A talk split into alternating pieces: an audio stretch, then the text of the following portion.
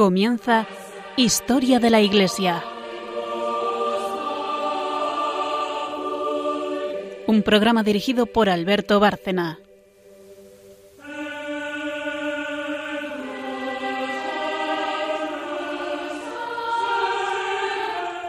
Buenas noches, oyentes de Radio María y de Historia de la Iglesia. Volvemos a estar aquí los de siempre para seguir con la serie o la pequeña serie que le estamos dedicando al Sagrado Corazón de Jesús en vísperas de su centenario. Buenas noches, María Ornedo. Buenas noches. Y buenas noches, Carmen Turdemontis. Buenas noches a todos. Lo que vamos a ver hoy, eh, haciendo un pequeño sumario del programa, es en la parte histórica, seguimos hablando del Sagrado Corazón y hoy nos va a traer María especialmente un personaje que tiene mucho que ver con esta devoción, tanto como que funda una orden que lleva ese nombre, el Sagrado Corazón de Jesús, una santa francesa, Magdalena Sofía, de la que hablará María hoy sobre todo eh, una buena parte del programa. Ha hecho ya una selección de, textos sobre ella.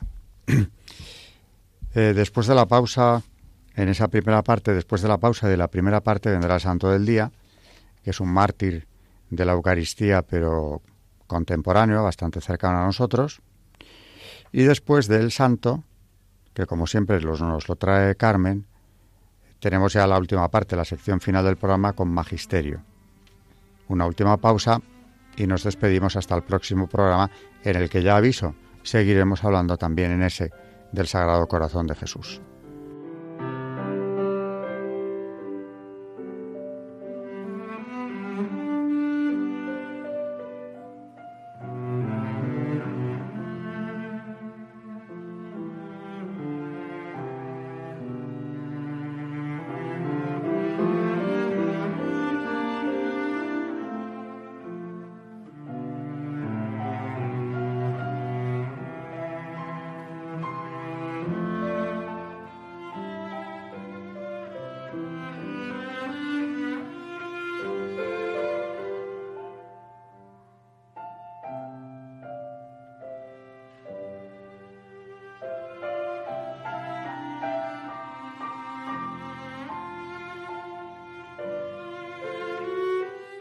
Pues esta santa de la que nos vamos a ocupar hoy, Santa Magdalena Sofía, nace en tiempos muy difíciles para la Iglesia, justo diez años antes del comienzo de la Revolución Francesa, en Borgoña, 1779.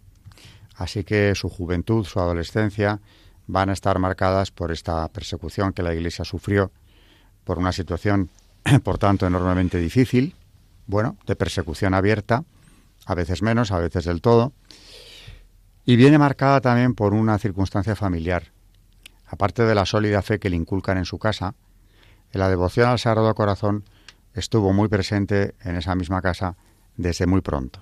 Siempre, diría yo. Tiene un hermano sacerdote, Luis, que va a ser en su vida muy importante, tanto por la formación que le procura a su hermana, eh, como por la guía espiritual.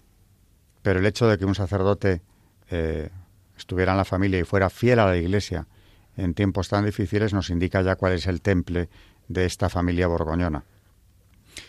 Por este sacerdote Luis, preso en plena revolución, camino casi de la guillotina, se rezaba en su casa y la santa, su hermana Sofía, Magdalena Sofía, lo hacía con el resto de la familia, precisamente al Sagrado Corazón para que lo liberase para que evitara eh, esa muerte injusta que iba a padecer por el hecho de ser eh, simplemente eso, un ministro del Señor.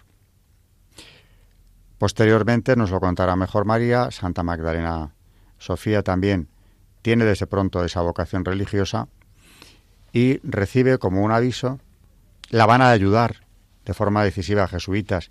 Recordemos que la orden de la Compañía de Jesús estaba disuelta desde el siglo XVIII pero eh, sacerdotes que la van a ayudar a ella, muchos son jesuitas, que bajo una nueva congregación, los padres de la fe, se siguen reuniendo y le van a transmitir a ella el legado de la Compañía de Jesús, que es la extensión de la devoción al Sagrado Corazón de Jesús. Por eso uno de estos sacerdotes le hace ver que funde o que tiene que fundar un instituto religioso que lleve ese nombre, con una finalidad muy concreta, que es ayudar a la formación de las jóvenes, que durante la etapa revolucionaria esta educación ha estado muy descuidada, fuera cual fuese el nivel social de, estas chicas, de estas niñas, y por eso este instituto se va a dedicar a esa formación, ante todo en lo espiritual, y transmitiendo a sus alumnas ese amor al Sagrado Corazón, porque se crea la orden para glorificar al Sagrado Corazón, pero también dándoles una sólida formación en humanidades, en primer lugar, eh, que las capacite para ser instrumentos de Dios en el mundo también. Esta sería una brevísima introducción eh, de esta biografía, dejando un último apunte. En 1800, reunida, como nacen estas cosas de Dios, con muy pocas personas, Quiero recordar que son cuatro religiosas las que se consagran en un primer momento eh, contando a Santa Magdalena Sofía a, a, este nuevo instituto, justo empezando el siglo XIX, en 1800, el año en el que Napoleón, por cierto, ya toma el poder como cónsul, eh, pronto firmará un concordato con el Papa para restaurar la normalidad religiosa en Francia, y a partir de ahí, en ese periodo eh, todavía difícil, pero ya esperanzador, de la historia de Francia es cuando empieza a trabajar por la gloria del Sagrado Corazón con este instituto que pone a disposición de Dios. Bueno, pues esta santa nace en un, en un pueblo muy pequeño de la Borgoña, entre París y Lyon, y como dice, como nos estaba contando Alberto, su hermano Luis, que fue padrino de ella, tiene muchísimo que ver en, bueno, en la formación, sobre todo en su formación, porque él desde que vio a su hermana eh, cómo iba creciendo y se fijó en, en el alma tan especial de, de su hermana, se empeñó en bueno, pues en que practicara las virtudes, pero de una manera increíble. Yo cuando he estado leyendo eh, todas las cosas que le hacía su hermano Luis, verdaderamente no paraba de fastidiarla. Pensado que, no sé, mm, es verdad que las almas, cuantas, cuanto más la, las, las fastidias, parece que se hacen más fuertes y más santas, ¿no? Hay un, pasaje en el que ella está en París porque, bueno, mm, su hermano eh, quiere que estudie allí, que, vaya allí a formarse y están en casa de una señora que les deja vivir ahí. Además ahí empiezan, bueno, pues es cuando empieza a, fraguarse esta intención de bajo el Sagrado Corazón de Jesús, mm, empieza este movimiento de, de formar el instituto, que es como se llama así en su primera en su primer nombre, Instituto del Sagrado Corazón de Jesús. Y hay una escena en la que ella le muestra a su hermano que está cosiendo, ha hecho un bordado maravilloso, y su hermano coge el bordado y lo destruye. Lo destruye y se lo tira. Y le dice que, que eso es vanidad y que eso es vanidad y que contra la vanidad hay que luchar, etcétera, etcétera. Y bueno, pues no solamente esta, esta, esto le ocurre, sino que le está fastidiando mm, casi todo el tiempo en muchísimas cosas para hacer de ella pues lo que fue al final, ¿no? Una persona con una cantidad de virtudes extraordinarias. Ella dice, dentro de sus apuntes hay mucha, muchos apuntes que ella escribe, y dice cosas verdaderamente increíbles. Dice, mm, refiriéndose a la parábola del grano de mostaza, por ejemplo, a las aves del cielo no les gusta permanecer en la tierra, apenas si la rozan para buscar el grano necesario a su subsistencia y remontan luego el vuelo. Elevémonos así sobre todos los afectos terrenales, subamos hasta Cristo nuestro Señor, y en su corazón sagrado fijemos nuestra morada. En, otro de sus apuntes dice, como el hierro se modela en la fragua a los golpes del martillo, así en el fuego y bajo el peso de la tribulación nuestras almas reciben aquella forma que quiere darles el divino dueño. Bueno, entonces mm, es verdad que ella eh, sufre mm, muchísimo, porque así como en un principio eh, todo va bien, empieza, empieza a fundar, y, bueno, gracias a, como dice Alberto, a sacerdotes muy cercanos a ella, mm, esto funciona eh, con señoras, algunas muy ricas, otras muy, muy pobres, pero bueno, que lo dejan todo por este instituto del Sagrado Corazón de Jesús que ella tiene tanta ilusión en formar. Ella a los 10 años mm, hace la primera comunión y es, como nos decía Alberto, el estallido de la Revolución Francesa, ¿no? en 1789. Tenía Magdalena Sofía 10 años. Decía en, en otro momento de sus escritos, no es posible vivir para Dios sin morir de continuo a sí misma. En el Sagrado Corazón es preciso la abnegación total del carácter, de los gustos, del genio, eclipsarse uno mismo para vivir para los demás, reservarse lo más penoso para evitárselo al prójimo, porque cuanto más se renuncia un alma, tanto más se acerca al corazón de Jesús. Y añadía, me aplicaré tanto a adquirir la verdadera humildad que lograré agradar al corazón de Jesús manso y humilde. Mm, bueno, este, ella, eh, el, primer, el primer instituto se funda el 21 de noviembre de 1800. Eh, sigue fundando, todo va más o menos sobre ruedas, pero ya empiezan los problemas porque eh, de repente mm, dicen que el instituto de verdad tiene que ser el que está en Roma, que ese es el verdadero instituto. Además, el Papa, que en un primer momento apoya las fundaciones de ella, de repente le dice que no, que el instituto de Roma es el de verdad, el que, el que tiene que funcionar, con lo cual ella se lleva un disgusto espantoso pero bueno, esto es momentáneo porque después de tres años eh, se soluciona. Se soluciona y, vuelven a confiar en ella y ella sigue con las fundaciones, etcétera. Entonces la primera fundación es en Amiens, la segunda en Grenoble, eh, y luego es cuando vienen todos estos problemas que le dice el Papa que no, que es el, Instituto de Roma el que tiene que seguir adelante. Eh, luego mm, el de Poitiers, que fue, me parece, el tercero que fundó en 1806. Y bueno, ella eh, sigue adelante con el amor al corazón de Jesús.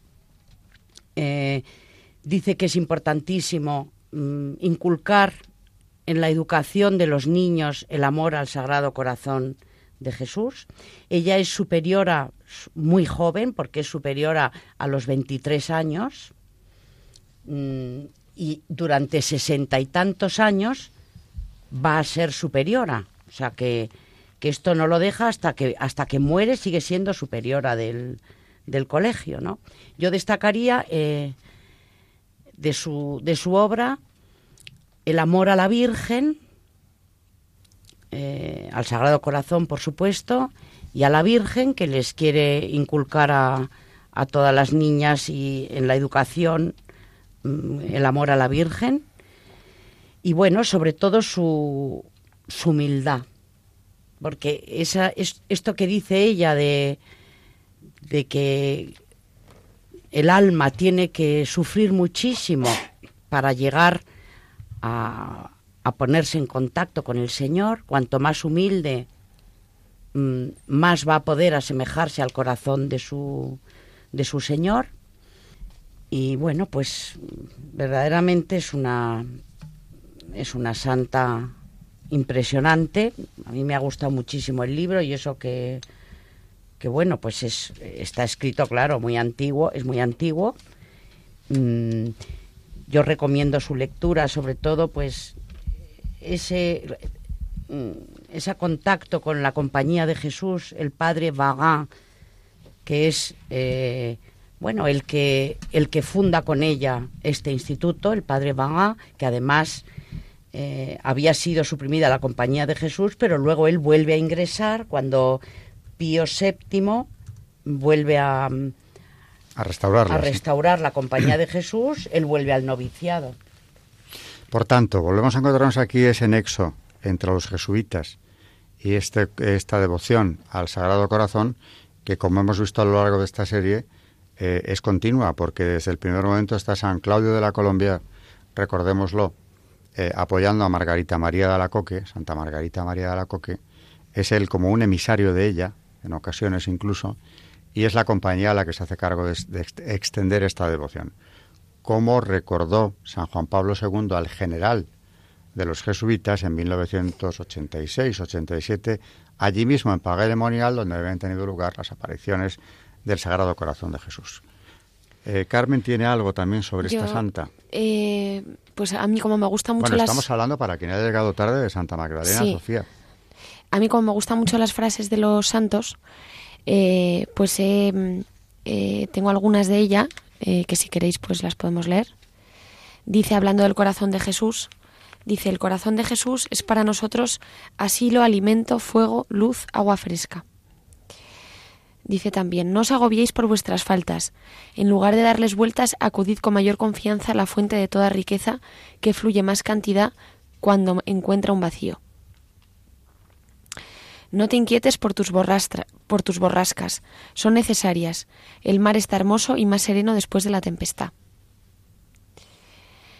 Eh, el buen ejemplo es el mejor estímulo para todos. Dices que eres débil. ¿Acaso has medido la fortaleza de Dios? Solo la oración puede fortalecernos y ayudarnos a vencer todos los obstáculos.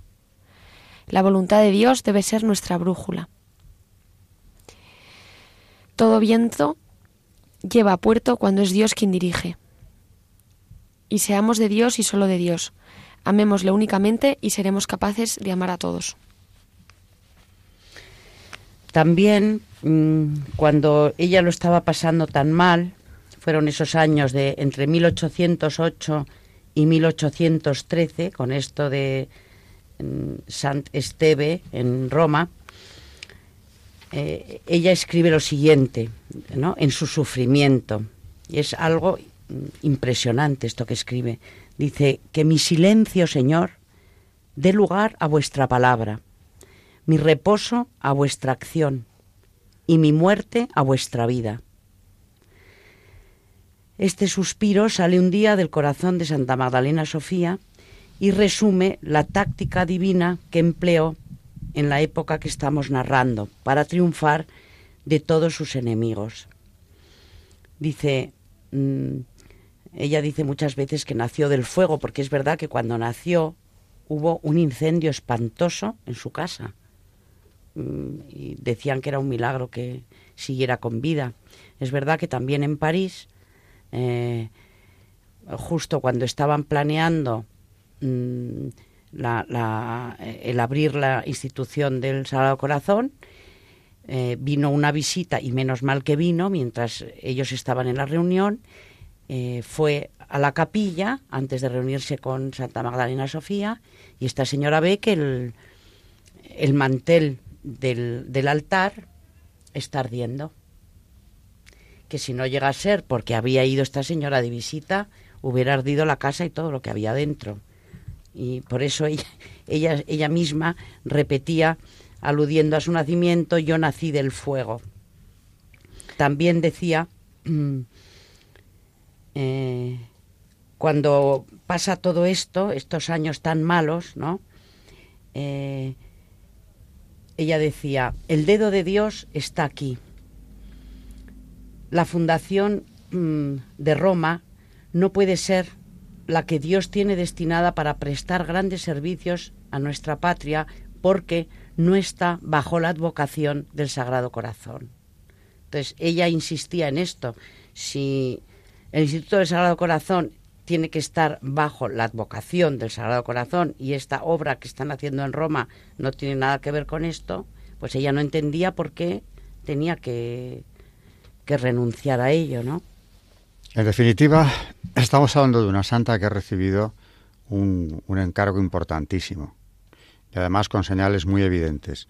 La intervención de los jesuitas, eh, la propia devoción familiar en la que ella había crecido y desde luego toda una vida consagrada a, a, extender y a consolidar ese instituto religioso que lleva el nombre del Sagrado Corazón, dedicado precisamente a darle gloria y a formar, ya no se sabe cuántas generaciones de niñas y jóvenes eh, que salieron de ahí perfectamente bien formadas o por lo menos con unos eh, rudimentos en la fe cristiana y también en, en, la educación general, en la cultura general que se les daba allí, que las eh, capacitaban para ir por el mundo como apóstoles del Sagrado Corazón, cosa que hicieron muchas de ellas. Y volviendo un poco al contexto histórico de cuando llega eh, esta santa París, eh, y como ha contado Alberto al principio del programa, eh, tenemos una, eh, una cita de algo que contó ella, porque, como decía Alberto, quedaban muy pocos años, pues cuatro años para, para la Revolución Francesa, que ya hemos contado en este programa todo lo que supuso, y cuando llegó a París ella, a finales de otoño de 1795, acababa de terminar el terror, que pues fue un episodio verdaderamente brutal y uno de los más sangrientos además de, ese periodo.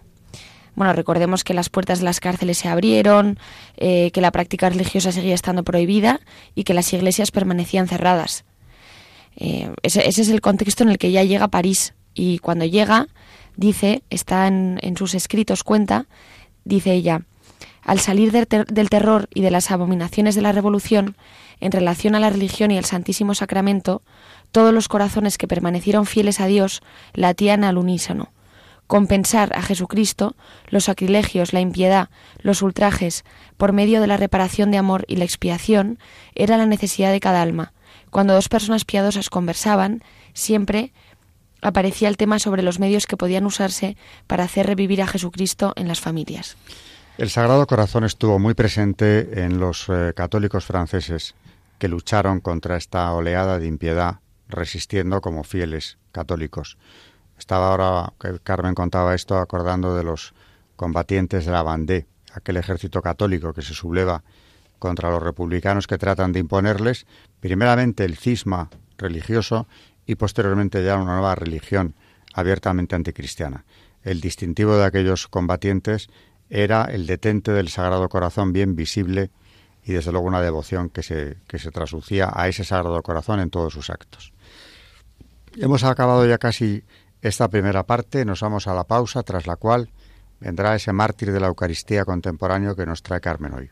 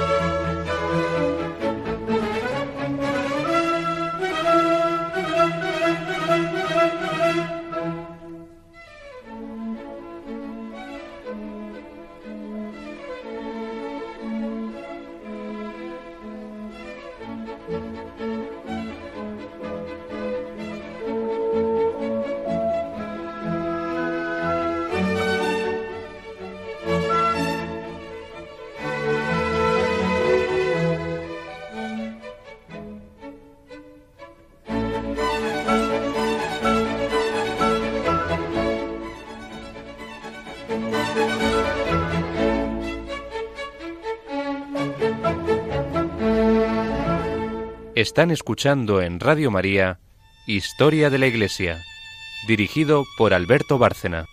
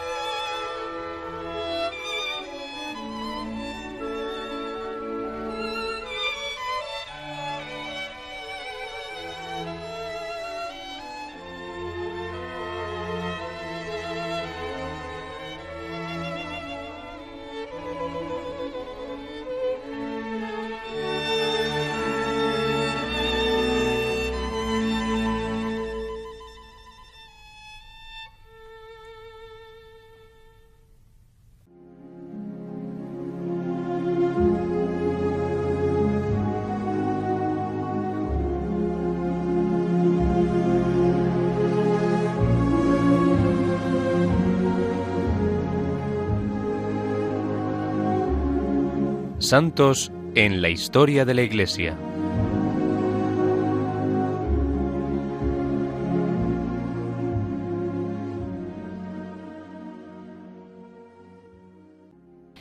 Janos Brenner.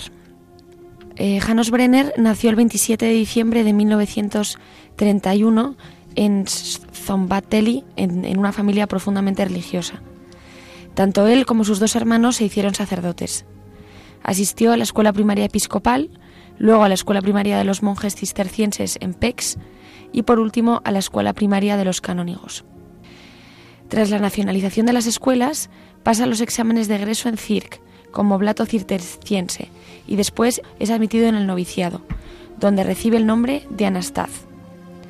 Después de la disolución de las órdenes religiosas, estudió durante un año en la Academia Teológica de Budapest como laico y luego estudió en el seminario de Stonbately como seminarista de la diócesis. Cuando el seminario fue cerrado, continuó sus estudios teológicos en York. Fue ordenado sacerdote el 19 de junio de 1955. El joven sacerdote comenzó su ministerio como capellán en Rabaketeli. Llevó a cabo una actividad pastoral dinámica, especialmente entre los jóvenes. Las autoridades que perseguían a la Iglesia, que perseguían a la Iglesia, desaprobaron su actividad, sobre todo por medio de las represalias que siguieron a la Revolución de 1956. Durante la noche del 15 de diciembre de 1957, cuando preparaba su homilía dominical para el día siguiente, Janos Brenner recibió una llamada para que visitara a un enfermo, pero la llamada era falsa. Tomó su portaviático donde llevaba el Santísimo Sacramento que usaba para visitar a los enfermos y se fue a la aldea de Tsida por el camino que cruza las colinas. Fue atacado y brutalmente apuñalado, 32 veces. La gente que vivía cerca llamó al médico, pero ya era demasiado tarde. El joven capellán había fallecido. Incluso mientras sufría las puñaladas, defendió con su mano izquierda la Eucaristía. Fue enterrado el 18 de diciembre en la cripta familiar de la iglesia salesiana de San Quirinius en Son Bately. Las autoridades trataron de confundir a la multitud de fieles reunidos para su funeral, por lo que el funeral fue autorizado para una hora más tarde, de lo que se publicó originariamente. Su lema sacerdotal estaba inscrito en su tumba. Todas las cosas obran juntas para el bien de los que aman a Dios. En el curso de la investigación que siguió a su muerte, las autoridades intentaron intimidar a los habitantes de las aldeas cercanas, y probablemente el asesinato servía al mismo objetivo. Sin embargo, resultó imposible borrar la memoria del joven sacerdote. Por el contrario, su veneración aumentaba continuamente. En el lugar del martirio del Tarsisius húngaro, entre los pueblos de Rabat Kelly y Tsida, fue construida la Capilla del Buen Pastor en 1989. El 8 de noviembre de 2017, el Papa Francisco recibió en audiencia a su eminencia, el cardenal Angelo Amato, prefecto de la Congregación para las Causas de los Santos. Durante la audiencia, el sumo pontífice, pontífice, autorizó a la misma congregación a promulgar el decreto relativo al martirio del padre Janos Brenner. Su fecha de beatificación fue el 1 de mayo de 2018.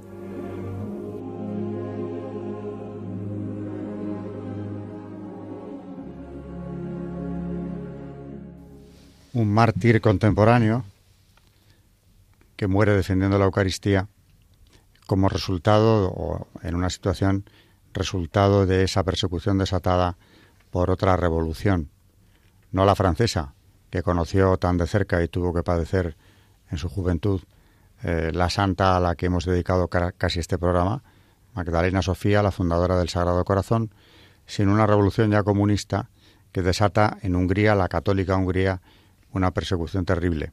Una de las víctimas que ha sido elevada a los altares es precisamente este sacerdote que, que Carmen nos trae. La ceremonia fue retransmitida, su canonización, su beatificación por Radio María, precisamente con ocasión de, de aquella ceremonia. Eh, ahora vamos a seguir, entramos ya en la parte final del, del programa, en la última sección de Magisterio, donde María nos va a hablar hoy también de humildad, que ha salido ya a relucir precisamente antes, hablando de Santa Teresa de Jesús, las tentaciones eh, diabólicas, la manera en que el, demonio actúa y como todo, eh, incluso lo que parecen buenas inspiraciones, pueden venir de él y hay que saber discernir. Evidentemente todo lo que no traiga paz, todo lo que no nos dé la paz, viene de él. Y Santa Teresa, avezada en esa lucha, lo explicó muy bien.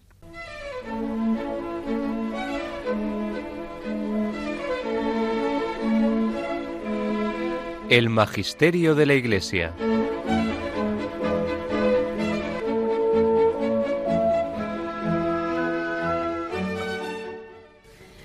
Bueno, pues eh, como dice eh, Alberto, Santa Teresa, y vamos a hablar de la humildad en este apartado de hoy, describe mm, una tentación contra la humildad y nos señala los elementos típicos de la tentación diabólica.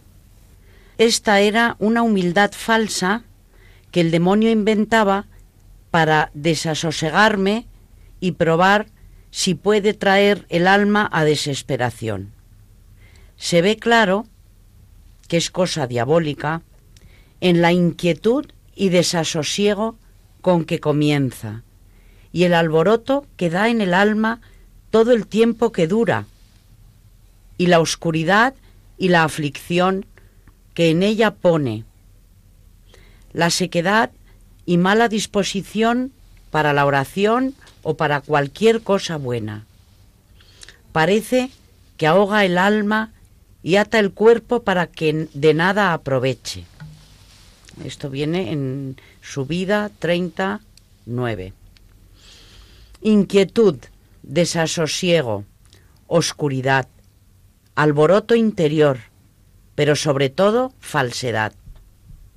El demonio, cuando habla de mentira, habla de lo suyo propio, porque él es mentiroso y padre de la mentira. Vemos en Juan 8:44. Todo en él es engaño, mentira, falsedad. Por eso, en la vida espiritual, ¿qué va a hacer si no? Intentar falsear y falsificar todo. San Juan de la Cruz dice, que si se trata de humildad, el demonio pone en el ánimo una falsa humildad y una afición fervorosa de la voluntad fundada en amor propio. Si de lágrimas también él sabe muy bien algunas veces hacer derramar lágrimas sobre los sentimientos que él pone, para ir poniendo en el alma las afecciones que él quiere, si se trata de visiones, las que suscita el demonio hacen sequedad de espíritu acerca del trato con Dios y dan inclinación a estimarse y a admitir y tener en algo las dichas visiones. Y no duran, antes se caen enseguida del alma, salvo si el alma las estima mucho, que entonces la propia estimación hace que se acuerde de ellas naturalmente. Es importante en la vida espiritual iluminar en Cristo los fondos oscuros de las posibles tentaciones del maligno. Decía Santa Teresa, tengo yo tanta experiencia de que es cosa del demonio, que como ya ve que le entiendo, no me atormenta, no me atormenta tantas veces como solía esto viene en vida 39. Nada puede el demonio sobre el hombre si éste no le cede sus potencias espirituales. El demonio, enseña San Juan de la Cruz, no puede nada en el alma si no es mediante las operaciones de las potencias de ella, principalmente por medio de las noticias que ocupan la memoria, porque de ellas dependen casi todas las demás operaciones de las demás potencias. De dónde, si la memoria se aniquila de ellas, el demonio no puede nada, porque nada haya de dónde asir, y sin nada, nada puede. Dios puede obrar en la substancia del alma inmediatamente o también mediatamente con ideas, sentimientos, palabras interiores. Pero el demonio solo mediatamente puede actuar sobre el hombre, induciendo en él sentimientos, imágenes, dudas, convicciones falsas, iluminaciones engañosas. Sin la complicidad de las potencias espirituales del hombre, el alma misma permanece para él inaccesible. Hasta en personas de gran virtud se aprovecha el demonio de los apetitos sensitivos, aunque con estos, en este estado, las más de las veces puede muy poco o nada, por estar ya ellos amortiguados. Y cuando con esto no puede, representa a la imaginación muchas variedades y a veces levanta en la parte sensitiva muchos movimientos y otras molestias que causa, así espirituales como sensitivas, de las cuales no está en mano del alma poderse librar hasta que el Señor envía su ángel y los libra. Dice en Cántico 16.2. La acción del diablo puede representar en la memoria y fantasía muchas noticias y formas falsas que parezcan verdaderas y buenas, porque como se transfigura en ángel de luz, 2 Corintios 11, 14, le parece al alma luz. Y también en las verdaderas, las que son de parte de Dios, puede tentarla de muchas maneras, para que caiga en gula espiritual y otros daños. Y para hacer esto mejor, suele él sugerir y poner gusto y sabor en el sentido acerca de las mismas cosas de Dios, para que el alma, encandilada en aquel sabor, se vaya cegando con aquel gusto y poniendo los ojos más en el sabor que en el amor. 3 subida 10 1 2. El padre de la mentira halla su mayor ganancia cuando pervierte la mente del hombre. Pero si no lo consigue con falsas doctrinas, que es su medio ordinario, puede intentarlo echando mano de locuciones y visiones espirituales o imaginarias. El demonio a estas personas siempre procura moverles la voluntad a que estimen aquellas comunicaciones interiores y que hagan mucho caso de ellas, para que se den a ellas y ocupen el alma en lo que no es virtud, sino ocasión de perder la que hubiese estima Santa Teresa que en las visiones imaginarias es donde más ilusiones puede hacer el demonio. Esto viene en su vida 28.4 y en la sexta Moradas 9.1. Dice, el demonio tienta a los buenos. A los pecadores les tienta por mundo y carne, y con eso le basta para perderlos. Pero se ve obligado a hostilizar directamente, a cara descubierta, a los santos, que ya están muy libres del mundo y carne. Por eso, en las vidas de los santos hallamos normalmente directas agresiones diabólicas. Esto se supo ya desde antiguo. Lo vemos, por ejemplo, en la vida de San Antonio.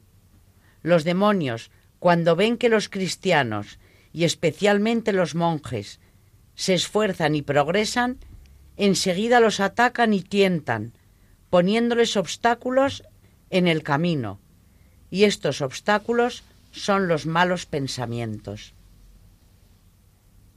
San Juan de la Cruz da la causa. Conociendo el demonio esta prosperidad del alma, él, por su gran malicia, envidia todo el bien que en ella ve en este tiempo usa de toda su habilidad y ejercita todas sus artes para poder turbar en el alma siquiera una mínima parte de este bien.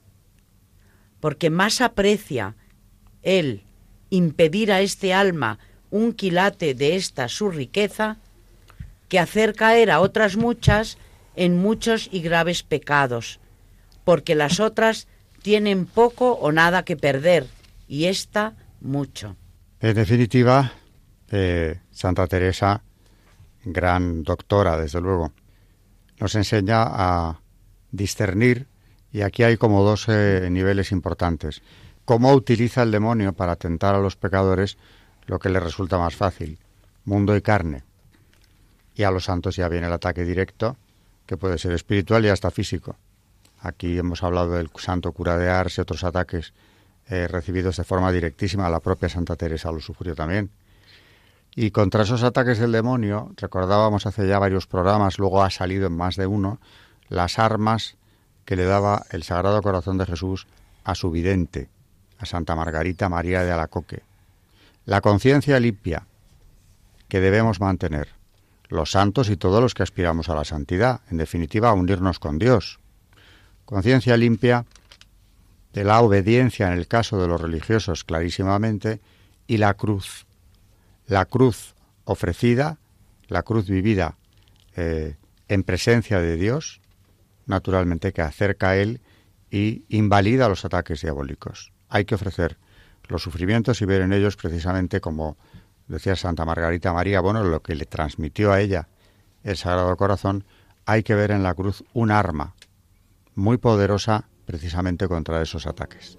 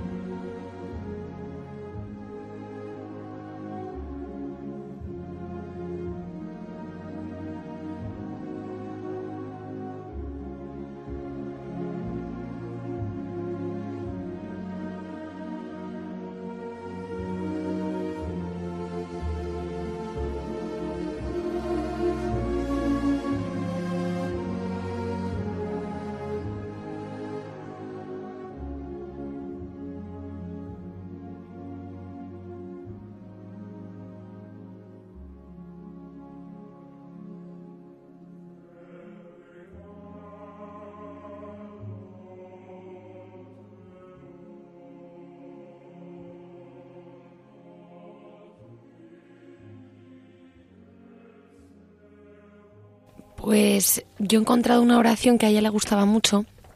Aquí la... Eh, sí, a, la, a Santa Magdalena a Santa Magdalena Sofía. porque para quien haya llegado tarde, hoy estamos dedicando el programa a la fundadora del Sagrado Corazón, de la Orden del Sagrado Corazón, Santa Magdalena Sofía. Sí. Y una oración nos trae Carmen una oración de ella. que me ha parecido preciosa, que, que es de ella. Y dice, Corazón Sagrado de Jesús, corro y vengo ante ti, porque tú eres mi único refugio, mi única y más segura esperanza. Estoy segura que nunca te cansarás de mí, que no dejarás nunca de amarme, de ayudarme y de protegerme, porque tú me amas con un amor infinito. Ten piedad de mí, Señor. Actúa según tu gran misericordia, y haz de mí, en mí y a través de mí todo lo que tú quieras, porque yo me abandono a ti con la plena y entera confianza de que tú nunca me abandonarás.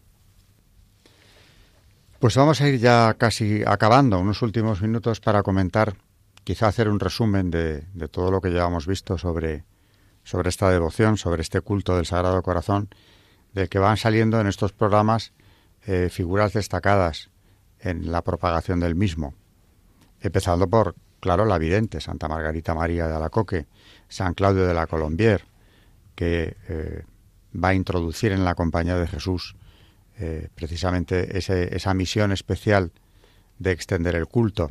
Hoy una monja posterior en el tiempo, no muy lejana, pero posterior en el tiempo a la vidente de San Claudio de la Colombier, bueno, nacida ya en el siglo siguiente, en el XVIII, a la que hemos dedicado este programa eh, y que ha dado tantos frutos por esa labor de apostolado por las fundaciones de Santa Magdalena Sofía, que conoció la persecución de la, de la Iglesia en tiempos de la Revolución Francesa y que luego va a fundar hasta el final, porque nos decía María que eh, va a seguir hasta el último momento eh, apoyando, defendiendo y guiando toda esa obra que ella había puesto en marcha.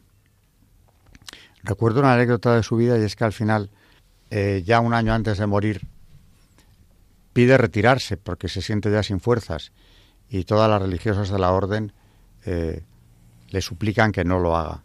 Consigue, eso sí, que se le nombre una vicaria para descargarle todo el trabajo ímprobo que tenía ya entonces, porque gracias a Dios eh, él había premiado todo el esfuerzo de esta buena servidora suya con grandes éxitos en el sentido de que la orden estaba ya consolidada y eran muchas las casas que se dedicaban a la educación de las niñas, tal y como ella había eh, recibido por cometido, ¿no? Eh, por tanto, al final no llega a retirarse, muere al frente del instituto que había fundado con ese auxilio únicamente de una vicaria.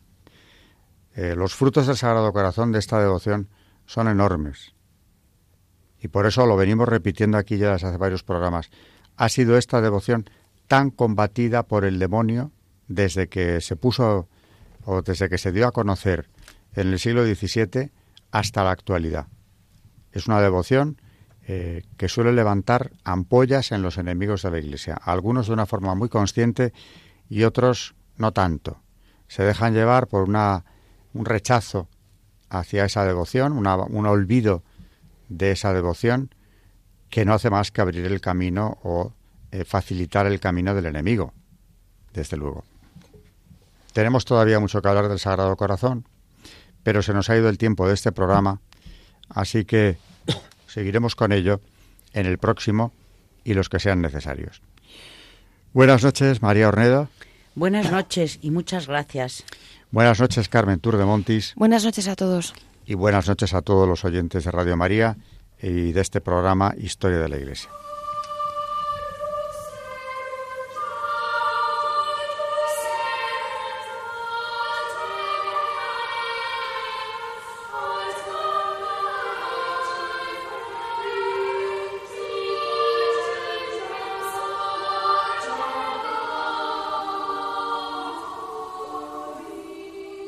Han escuchado Historia de la Iglesia, un espacio dirigido por Alberto Bárcena.